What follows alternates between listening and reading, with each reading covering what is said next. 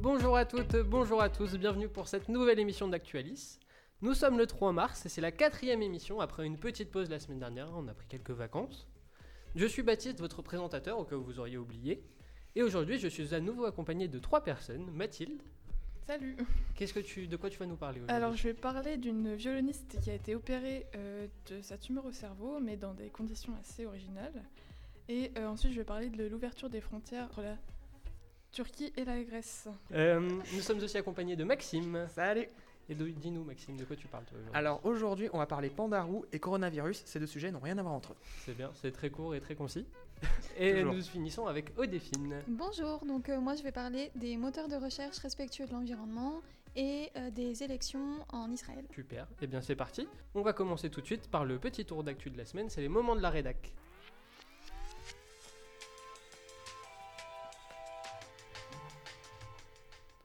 Et donc on va commencer notre tour de table par une histoire un peu...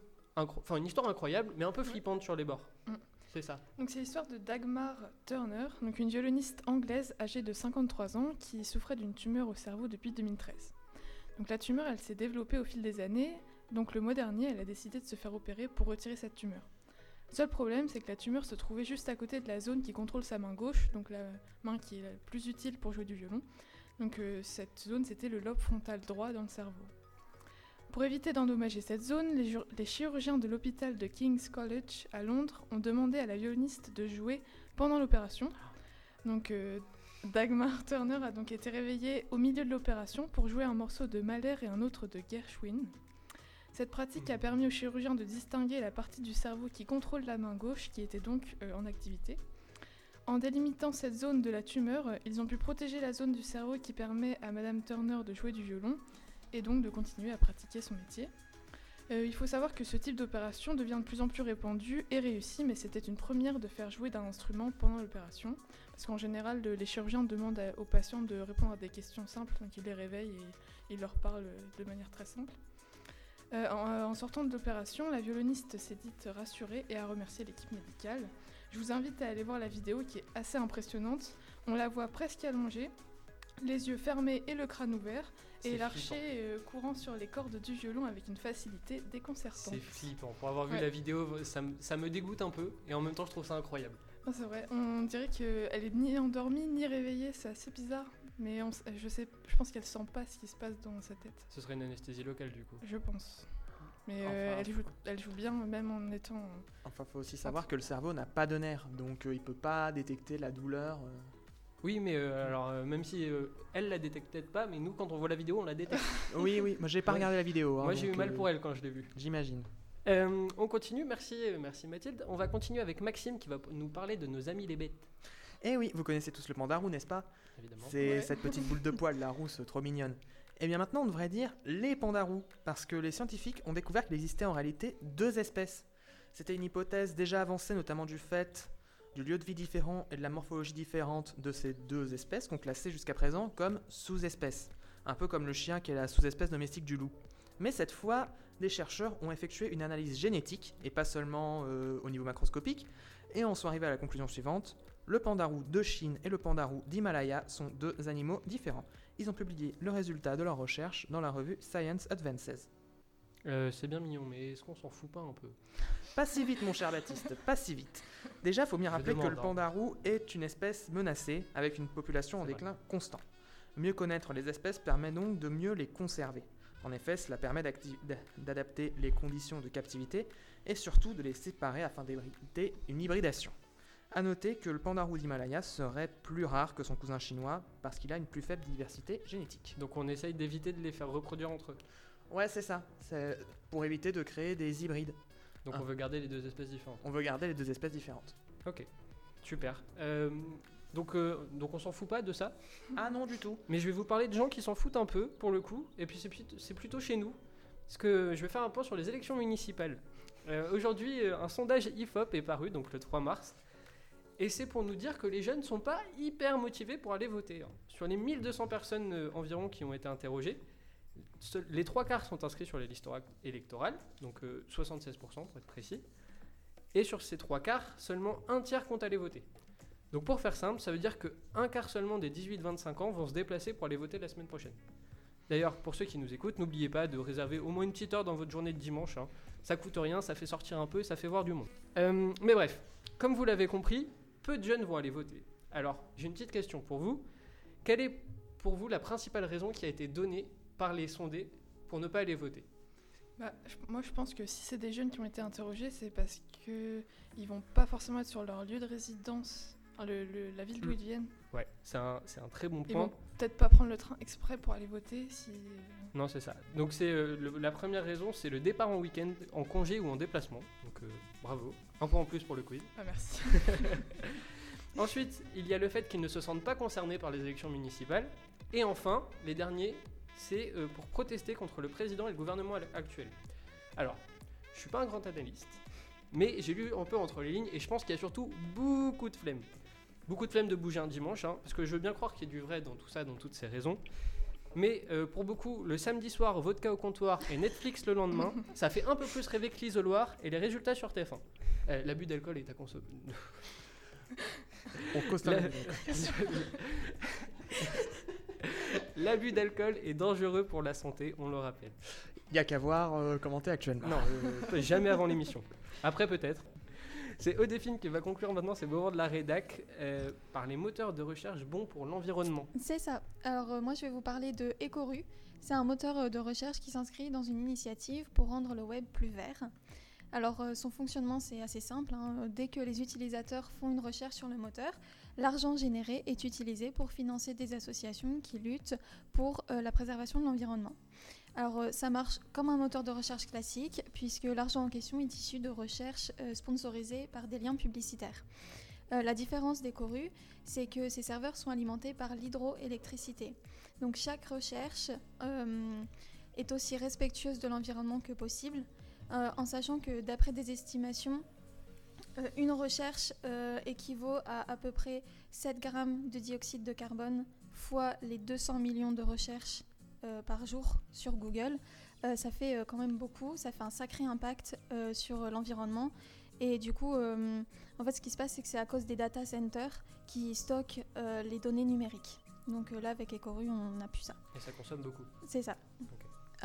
Donc du coup, parmi les organismes soutenus par Ecoru, euh, qui récoltent 60% de leurs bénéfices, soit dit en passant, on retrouve euh, Big Blue Ocean Cleanup, qui retire le plastique des océans, et Operation Posidonia, qui lutte pour la reforestation des océans. Donc euh, d'après leur site, une recherche sur le moteur aide à enlever une livre de déchets marins dans les océans. Super. Oui, Mais euh, ça fonctionne comment? Est-ce qu'ils ont créé leur moteur de recherche à part entière? Parce que quand on sait que Ecosia utilise les serveurs de Bing, donc de Microsoft, finalement, la plantation des arbres ne sert finalement qu'à compenser leur propre euh, recherche. Quoi. Euh, alors moi je sais qu'ils sont sur le, le même principe que DuckDuckGo, Donc, ils Donc, utilisent les euh, serveurs de DuckDuckGo, c'est il ça me semble, oui c'est ça. Et du coup, euh, donc, euh, en parlant de DuckDuckGo, euh, ils sont aussi sur le même principe au niveau de la confidentialité, c'est-à-dire qu'avec Ecoru, chaque recherche est anonymisée et les données qui voyagent entre les navigateurs et les serveurs sont cryptées, donc totale confidentialité. Mais du coup, bah, c'est pas le pas le seul moteur de recherche engagé, comme tu l'as dit, il y a aussi Ecosia, donc le moteur de recherche qui plante des arbres. Euh, Ecosia fonctionne sur le même principe du lien publicitaire et ils reversent 80% de leurs bénéfices à des programmes de reforestation partout dans le monde. Aujourd'hui, euh, il y a 3 millions d'utilisateurs qui font leurs recherches sur Ecosia, ce qui a permis de planter plus de 6 millions d'arbres. Donc euh, ça veut dire que Ecoru serait plus environ... enfin, serait plus respectueux de l'environnement et bénéfique qu'Ecosia. Ouais, c'est ça. Donc Parce que du coup, euh, comme Maxime l'a dit, enfin, finalement, Ecosia, ils utilisent quand même... euh, Ouais, ils, Voilà, compensent leur euh, consommation par euh, ce qu'ils reversent. c'est ça. Alors que Ecoru c'est totalement euh, bénéfique. Plus que Ecosia en tout cas. Ok, super. Eh ben merci, merci à tous pour ce petit tour d'actu. Et maintenant, vous savez que si vous voulez faire une bonne action, il suffit juste de changer de moteur de recherche, Ecosia ou Ecoru. Mais euh, si vous voulez mettre euh, Ecoru, il suffit juste euh, bah, de taper sur internet et genre c'est vraiment hyper simple. C'est une ouais. extension en fait. C'est très simple à changer. Voilà. Euh, sans perdre de temps, on va enchaîner tout de suite avec les chroniques et on commence par le premier point de Mathilde.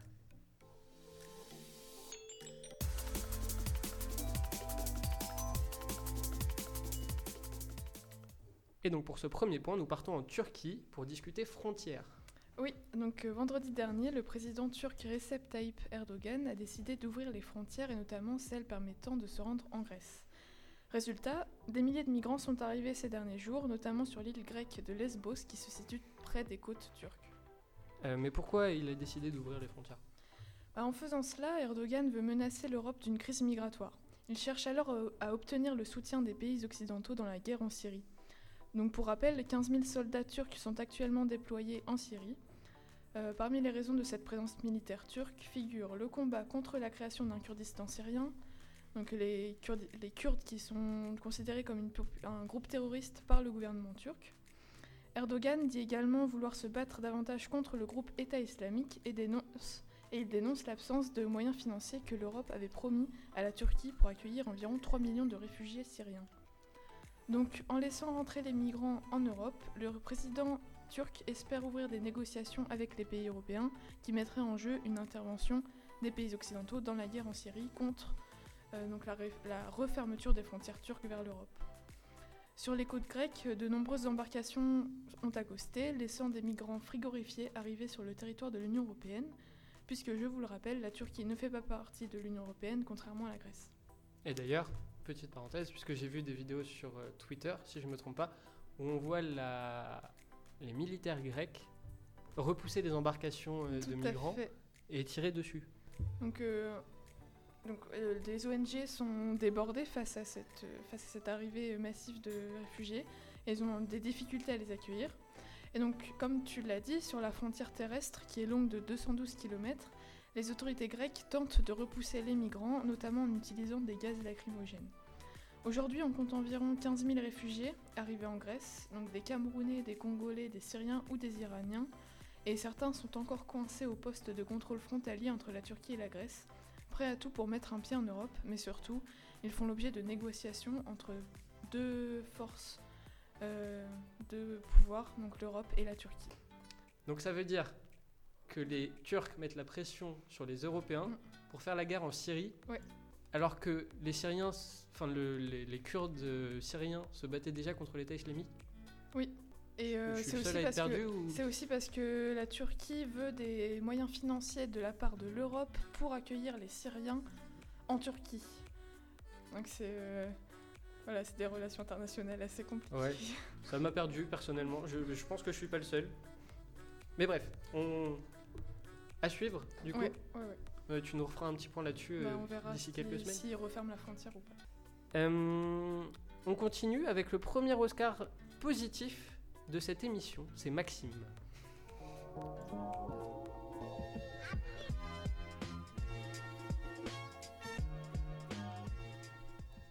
Alors du coup, premier Oscar positif, mais euh, j'étais un peu étonné puisque c'est un Oscar sur le coronavirus.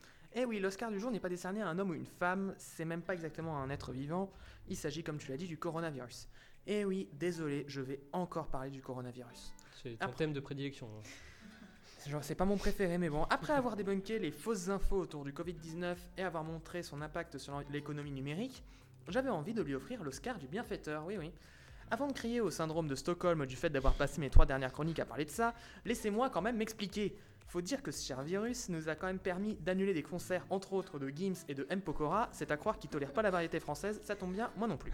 Bon, à part ça, l'épidémie nous a quand même fait prendre conscience de notre manque d'hygiène. On nous le martèle matin, midi et soir, il faut se laver les mains régulièrement.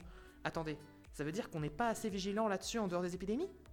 Pourtant, 68% des hommes se lavent les mains après être passés aux toilettes. C'est pas suffisant? Ah bah merde alors Alors si on parle d'hygiène et des hommes, on va, il y a eu un, son- un- un sondage récent pour dire que 27% des hommes ne changent pas de sous-vêtements régulièrement. Niveau hygiène, on n'est pas forcément... euh, On n'est pas les champions du monde, ça non, c'est clair.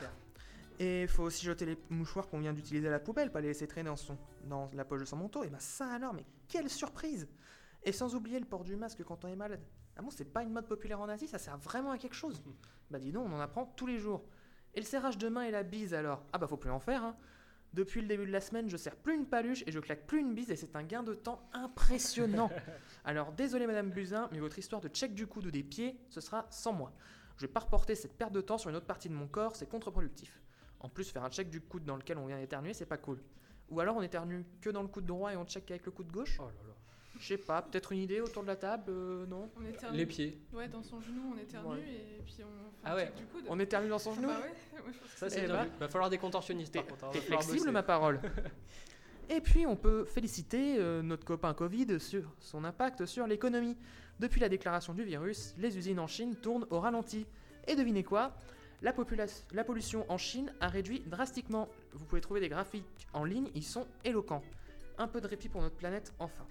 Et comme il n'y a pas d'absence de fumée sans absence de feu, l'OCDE annonce le plus faible taux de croissance depuis la crise de 2009.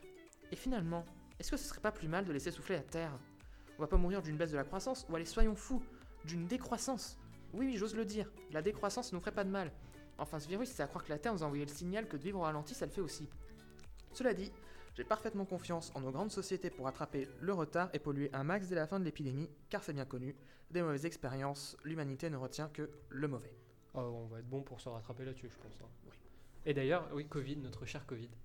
C'est très, ça donne un nom, ça le rend presque gentil, Covid. Ça l'humanise un peu, ouais. Ouais. Un peu, ouais. D'ailleurs, ça a été une galère pour trouver le nom. Euh, alors, je crois que c'est l'OMS qui a donné C'est le nom. l'OMS, ouais. Et ça a été une galère parce qu'il fallait que ce ne soit affilié à aucun pays, aucun nom, aucune marque, aucun rien du tout. Donc ils se sont arrachés les cheveux pour trouver le nom et au final ça rend un truc petit, un Mais euh, j'avais lu que, hum, enfin, vu que c'était associé à, la corona, du coup il y avait une baisse oui, dans alors- les ventes? Oui, exact. Alors euh, il y a eu une baisse de- dans les ventes, une baisse dans les intentions d'achat et la, la marque globale, on va dire, Ouais. qui est Constellation Brands, si je me trompe pas, a fait une chute monumentale en bourse. C'est-à-dire qu'ils sont descendus à partir de décembre, sont remontés début janvier au moment où ça a commencé à se calmer. Ouais. Et là, avec, quand ça arrivait en Europe, ça a fait une chute de, je crois, 40 dollars. À noter que c'est aussi la 180. société qui produit entre autres, je crois, la Bud et euh, la Lef, si je ne m'abuse. Donc, euh, C'est toi l'expert en alcool ici, je te fais confiance. Mais quelle réputation tu me fais Et d'ailleurs, je sais pas si tu as vu euh, l'image euh, en, Be- en Belgique euh, d'un supermarché qui, pour deux Corona achetés, offrait une mort subite. C'est très bien. Et ensuite, une bière tombale. Ensuite, une bière tombale, pourquoi Pas pas mal, pas mal. Ah, on est bon.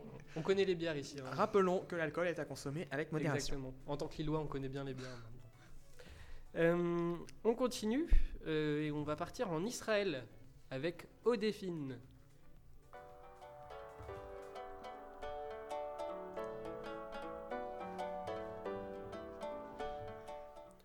Donc Israël pour une énième élection législative. C'est ça, c'est euh, la troisième en fait en un an. Donc hier se sont tenues les élections législatives. Euh, donc euh, c'est un enjeu assez particulier, hein, troisième élection euh, en un an. Le problème c'est que les deux premiers votes n'ont pas réussi à départager les deux candidats pour en faire ressortir une majorité et donc créer un gouvernement. Donc en l'absence de coalition, un, troisième vote était nécessaire. Hier, donc, les électeurs se sont impliqués en masse pour bien départager les candidats, puisque le score de participation était de 71%. Malgré une lassitude perceptible, le taux était tout de même plus fort euh, qu'à celle d'avril 2019. Et donc, euh, euh, c'est Benjamin Netanyahou de Likoud, l'actuel Premier ministre israélien, qui a devancé son rival Benny Gantz du parti centriste blanc-bleu. À l'issue des votes, le Likoud remporte 5 sièges de plus pour un total de 37 élus. Le parti lui opposant, Blanc-Bleu, est resté stable dans les sièges mais a bien perdu dans les votes puisqu'il était ex aequo avec le Likoud aux élections d'avril. Benjamin Netanyahou est au pouvoir depuis 2009 sans interruption, mais il est présent dans le paysage politique depuis les années 90. Pour Netanyahou, l'enjeu est double et il l'a bien compris. Il s'agit de la plus importante victoire de ma vie. Je serai le Premier ministre de tous les citoyens israéliens, a-t-il déclaré hier soir après sa victoire. Alors que son procès pour corruption, malversation et abus de pouvoir débute mi-mars, il tente de rassembler le plus possible d'alliés car c'est son avenir politique qui se joue. D'ailleurs, son opposant Benny Gantz avait tenté de rassembler les votes autour de l'idée de la fin de l'ère Netanyahou. Et l'accord de paix de Donald Trump dans tout ça. Alors, euh, les élections, elles se déroulent un mois après donc euh, l'échec de l'accord du siècle, euh, un plan de paix qui avait été euh, écrit par euh, Jared Kushner et présenté par Donald Trump comme étant une solution à deux États pour résoudre le conflit israélo-palestinien. Le secrétaire général de l'Organisation de la libération de la Palestine a réagi en disant La colonisation, l'annexion et l'apartheid ont gagné, preuve que les élections n'ont pas calmé les tensions. Oui, l'accord de paix était un bordel. Ouais, désastreux, C'est-à-dire qu'ils mettaient un peu de tout partout, on mélangeait tout le monde et on voyait bien comment ça se passait. exactement. D'accord. Donc pas étonnant que ça ait que ça ait- que ce soit bancal. C'est ça. Mais c'est surtout C'est que. voilà, on peut le dire. hein. Oui. Disons-le.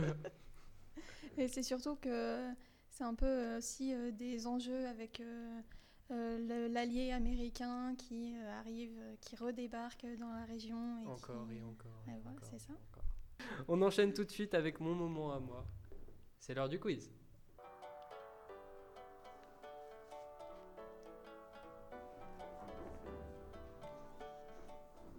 Alors, on garde les bonnes habitudes. Vous pouvez participer en même temps que les chroniqueurs. Les points se cumulent toujours pour vous. En tête du classement, pour l'instant, nous avons Maxime, ici présent. Sans surprise. Alors, oui, sans surprise, sachant qu'il est déjà à deux émissions. Et aujourd'hui, c'est la troisième. C'est le seul à trois émissions. Donc facile, hein. Quand on participe plus que les autres, c'est facile d'être devant. hein. Bah, t'auras qu'à coefficienter les participations. Je pense que ça changera pas grand chose. compliqué. Oh là là, on verra. Tu participeras moins, surtout, je pense. Et d'ailleurs, tu viens de m'enlever une question tout à l'heure.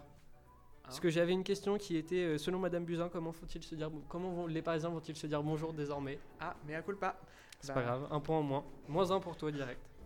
Allez, La violence. on y va et on commence par le tour de table. Alors celui-là, il me plaît, il va être pas facile. C'est les premiers ministres sous la 5ème République. Alors pas de triche, hein, parce que vous deux, je vous connais là. Mathilde Non, et de Odéphine. La dernière fois, ça se passait le téléphone et ça donnait des mauvaises réponses en plus. Donc, on va faire commencer Odéphine. Ah, Il y en a un Premier ministre quand même. Jospin. Bah, Édouard Philippe. Voilà. Euh, François Fillon. Ah, y en a beaucoup. hein. Ah oui, il y en a beaucoup. Il, en, il en reste, il en reste, il en reste, euh, il en reste 19. Valls. Joli. Le plus éphémère de tous, Cazeneuve. Oui. Euh, Villepin. Dominique de Villepin, oui. Quitte à rester dans les sols, la seule femme Edith Cresson. C'était pas à toi. Ah, pardon. Et merci Maxime. Edith Cresson. Voilà, Edith Cresson. Je l'ai trouvée toute seule. Mais bien sûr. Jean-Marc Ayrault. Jean-Marc. On a fait tous les récents. Là, ça On devient recul. Euh, bon, je pense que je vais passer mon tour parce que là. Ah non, non, tu... il y en a on- qu'on n'a pas dit, euh, c'est des grands monsieur de la politique française. Allez, un truc. Même un nom de politique au hasard. Balance-moi un truc. Ouais, non, je vais pas dire n'importe quoi. C'est pas grave. Vas-y, au défi. Tu abandonnes du coup? Bah, Bah, ouais, là. euh, Oh là là. Oh, on vais... C'est peut-être une bêtise, mais. Euh... Balladur? Euh, Balladur, Balladur, c'est bon? Oui. Chirac. Oui. Chirac, deux fois. 3, non, même Trois. Je crois que c'est deux. Bah, sous Giscard et sous, euh, sous Giscard et sous Mitterrand deux fois, non? Oui, du coup, mais oui, euh, ok, je compte Ouais. par mandat. Ok, ok. Odéphine. euh, Non, j'ai plus. Il reste, il reste. euh, Moi, c'est j'en un ai grand encore. nom à Lille. Le nom du stade de Lille. Mauroy. celui-là, Oh, il était pas. facile celui-là. Ah bah j'aide un peu parce que toi t'es déjà trop en avance sur tout le monde donc. euh, Bah, on va, on va essayer de confirmer. De Villepin, je crois qu'il a déjà été dit. Oui. Donc, on va encore un peu remonter. Bah, Rocard. Oui, Rocard. Euh, il est où dans ma liste? C'est tout bon. Alors. Non, j'ai plus. Le nom de la Vraiment, tête. euh, C'est fini. Maxime, est-ce qu'il t'en reste un dernier pour confirmer? Bon, allez, Pompidou. Pompidou, c'est bon. Encore Euh, Pierre Mesmer, il a déjà été ministre Oui. Premier ministre. Je précise qu'il s'agit pas d'hypnotiseur. hein. Non, Euh, évidemment. c'est même pas la même époque. Ah non, clairement pas. Euh, hum, hum, hum. Parce que c'est années euh, 60. euh, 70, Ouais, c'est ça. Donc. euh, Je vous donne les derniers Ouais, allez, vas-y. Alors, on a Michel Debré, Maurice Couve de Murville, Jacques Chaban-Delmas pour les fans de foot, qui Ah, est l'ancien stade de Bordeaux, Bien sûr. Euh, Raymond Barré, Laurent Raymond Fabius, Barre. Barre, pardon, pff, Barré, allez, Raymond C'est toi Barre, qui es barré, ouais. Pierre Bérégovoy, Alain Juppé et Jean-Pierre Raffarin. Oui, euh, Alors- Charin, merde. oui. Deuxième question, euh, en lien avec celle-là. Lequel a utilisé le plus de fois le 49.3 Il a été cité euh, pendant le tour de table. Est-ce que ce serait pas Manuel Valls? Non. Merde. Moi, Alors, je, comment- moi, je l'ai, mais euh, Tu l'as? Moi, je dirais Chirac. c'est Rocard. Michel Rocard. Attention, si tu arrives à me faire le combo, ce sera un point en plus. Donc ça veut dire que tu, vas, tu peux gagner 4 points si tu te donnes Wow. le nombre exact de 49.3 qu'il a utilisé.